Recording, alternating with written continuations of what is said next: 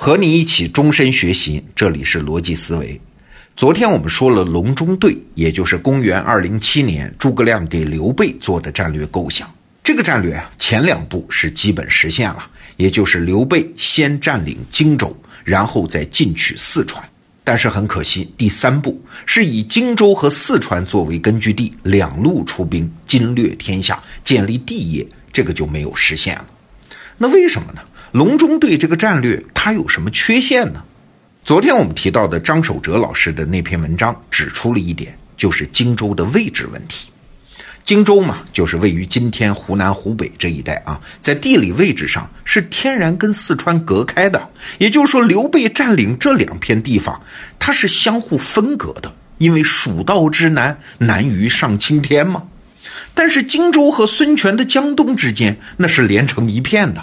所以，就算是有朝一日刘备能从这两个地方同时出兵攻打中原，他也很难实现军事配合，只能各自为战。这是隆中对的一个客观局限啊！后来的历史也验证了。但是我今天重点想说的是他的另外一个局限。哎，请注意啊，这可不是隆中对独有的局限，而是所有战略构想的共同局限。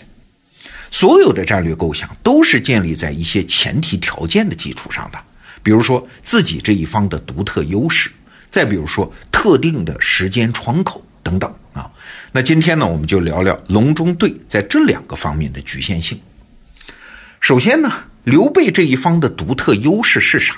哎，是他的汉室宗亲的身份嘛，他叫刘皇叔嘛。所以在三国群雄之中啊，他是最具有正统的政治号召力的。其他你看，像曹操名为汉相，实为汉贼啊。孙权呢，只是一个割据的军阀，只有刘备可以打出兴复汉室的旗号。但是啊，有意思的是啊，刘备的这个光环啊，其实是经不起琢磨的。刘备本来的工作是啥？是织席贩履啊，就是编席子、卖草鞋的呀。那个社会地位是很低的。但是他出道以来就自称是中山靖王刘胜之后，哎，那刘备是怎么变成后来的刘皇叔的呢？哎，这是因为两次偶然事件。第一个偶然事件是他帮助曹操消灭吕布之后，跟着曹操一起到了许昌，见着了汉献帝，然后获得了正式的官位和爵位，就是汉左将军和宜城亭侯。汉献帝当时很孤独、寂寞、冷嘛，哎，好不容易见到个姓刘的本家远亲，也是很不容易啊，所以才官方正式认可了刘备的汉室宗亲身份。这是第一个事件。那第二个偶然事件呢，就是所谓的衣带诏事件。这个事儿啊，在历史中已经很难说得清楚真相了啊。总之，后来在刘备那儿的说法是这样的：汉献帝啊，被曹操欺负的不行啊，就写了一封密诏。要诛杀曹操，那这封密诏呢是藏到衣袋里的，所以叫衣带诏。所有参与这个事件的人呢，后来都被曹操杀了，只剩一个刘备，号称是手里有皇帝的衣带诏，要奉旨讨伐曹操。哎，这就产生了一个非常关键的后果啊！你想，在当时，曹操的政治地位是挟天子以令诸侯，没有人可以在政治上挑战他。哎，全天下唯有刘备可以。为啥？因为他是唯一一个奉旨要消灭汉贼曹操的人嘛。也就是说，在政治上，他成了曹操唯一的对手。当然，这是次要的，最主要的是，经过这个事件之后啊，刘备拥有了一个崇高价值的使命和愿景。那就是复兴汉室啊！我一生当之。当他有了这个价值愿景的时候，他就成了整合和吸引资源的一个枢纽啊。比如说赤壁之战之后，刘备攻打荆州，所到之处是望风而降，很轻松的就控制了半个荆州。再比如说很多人才啊，像张松、法正，哎，甚至包括诸葛亮本人，也都是因此聚集在他这儿的。这倒不是说他们都是为了复兴汉室啊，也可能就是为了刘备这个独特的政治优势而来。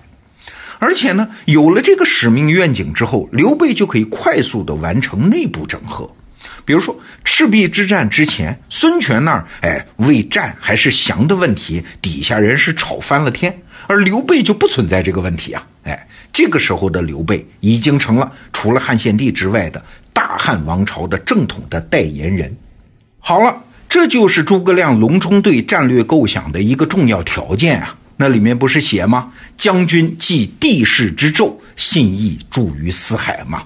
刘备虽然当时兵少将寡，但是手里是有政治正确的呀。但是诸葛亮给刘备出的主意是啥？是要取四川，也就是益州啊。那益州当时在谁的手里啊？刘璋。刘璋也姓刘哎，也是得到国家认可的汉室宗亲呢。你这么大的刘皇叔，不去打曹操，不去打孙权，去打另外一个汉室宗亲，你在政治合法性上怎么解释得通呢？当然了，我这里并不是说刘璋不能打四川不能取，而是说凡是战略构想都有它的前提条件，但是战术行动呢，往往是背离了这些条件的，那原来的战略构想就要付出代价，在效果上就难免要打折扣。后来果然，刘备是偷袭刘璋，拿下四川之后啊，他的内部啊就很不容易搞定啊，因为你在政治上先输了嘛。本来是最有政治号召力的一支力量，后来在三国中反而成了内部最不稳定的一支力量。你看哈，夷陵之战失败之后，刘备死在了白帝城。那刘备身体不好的消息一传出去，益州的一个郡守叫黄元，就立即起兵反叛。费了好大的力气才平息下去。那刘备去世之后呢？最南边的三个郡也反叛了，而且还拉着边疆的少数民族一起。这就是后来所谓的七擒孟获嘛。你看，一先一后有四个郡叛乱，占到当时益州面积的五分之一到四分之一。这就可见刘备的政治合法性的光环在四川，就是益州本地，似乎不大起作用啊。这跟他很不光彩的利用了汉室宗亲之间的信任，偷袭刘璋是很有关系的。好，我们再来看隆中对作为战略构想，还有一个条件限制，就是时间窗口问题。隆中对其实有一个预设前提啊，那就是汉朝政府得存在。只要政府还在，有朝一日天下有事，就是曹魏内乱嘛，那刘备就可以手拿衣带诏，号召天下两路北伐，消灭曹魏，复兴汉室。但是就在隆中对提出十三年之后，曹丕干了一件事儿啊，曹操的儿子把汉献帝给废了，自己当了皇帝，而且呢，曹丕还留了一手，他没杀汉献帝，而是供养起来了，活得好好的。这一下，刘备的政治处境就非常尴尬了。你说要复兴汉室，但是现在汉室没了，你还复兴个啥呀？衣带诏那是汉献帝给的呀，但是汉献帝现在不是皇帝了，那你刘备怎么办呢？好了，为了巩固自己的正统，刘备只好是强行称帝啊。为什么说是强行啊？因为汉献帝没死，你怎么称帝呀？在汉朝的系统内，你一称帝，你自己成了篡逆了。所以他只能制造汉献帝已死的传闻，然后公开发丧，走完这一套之后才能称帝。但是汉献帝还活着，这事儿你也没法一手遮天的瞒着呀。说白了，刘备手下的人心知肚明啊，这是睁眼说瞎话。但是没办法，为了政治博弈，只能这么办。那这么做的后果就是啊，大汉变成了蜀汉啊，前面要加上四川的那个蜀。除了在益州，刘备已经丧失了政治上的号召力啊。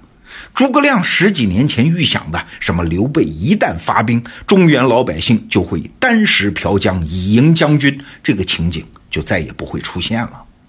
而这一切，十几年前的诸葛亮是无法预想的。他不知道历史就给了他十三年的时间，时间一过，他原先看到的机会和实现机会的前提都消失了。好，总结一下，这就是我们从隆中对最终失败中得到的教训，一共是两条。第一呢，凡是战略构想都有它的基础条件，一旦战术行动背离了这些条件，那战略的效果就要打折扣。第二呢，凡是战略构想都有它的时间窗口，一旦时过境迁，实施战略的机遇也就不复存在了。好，今天咱们就聊到这儿。明天我们接着看此后诸葛亮面对的处境。明天见。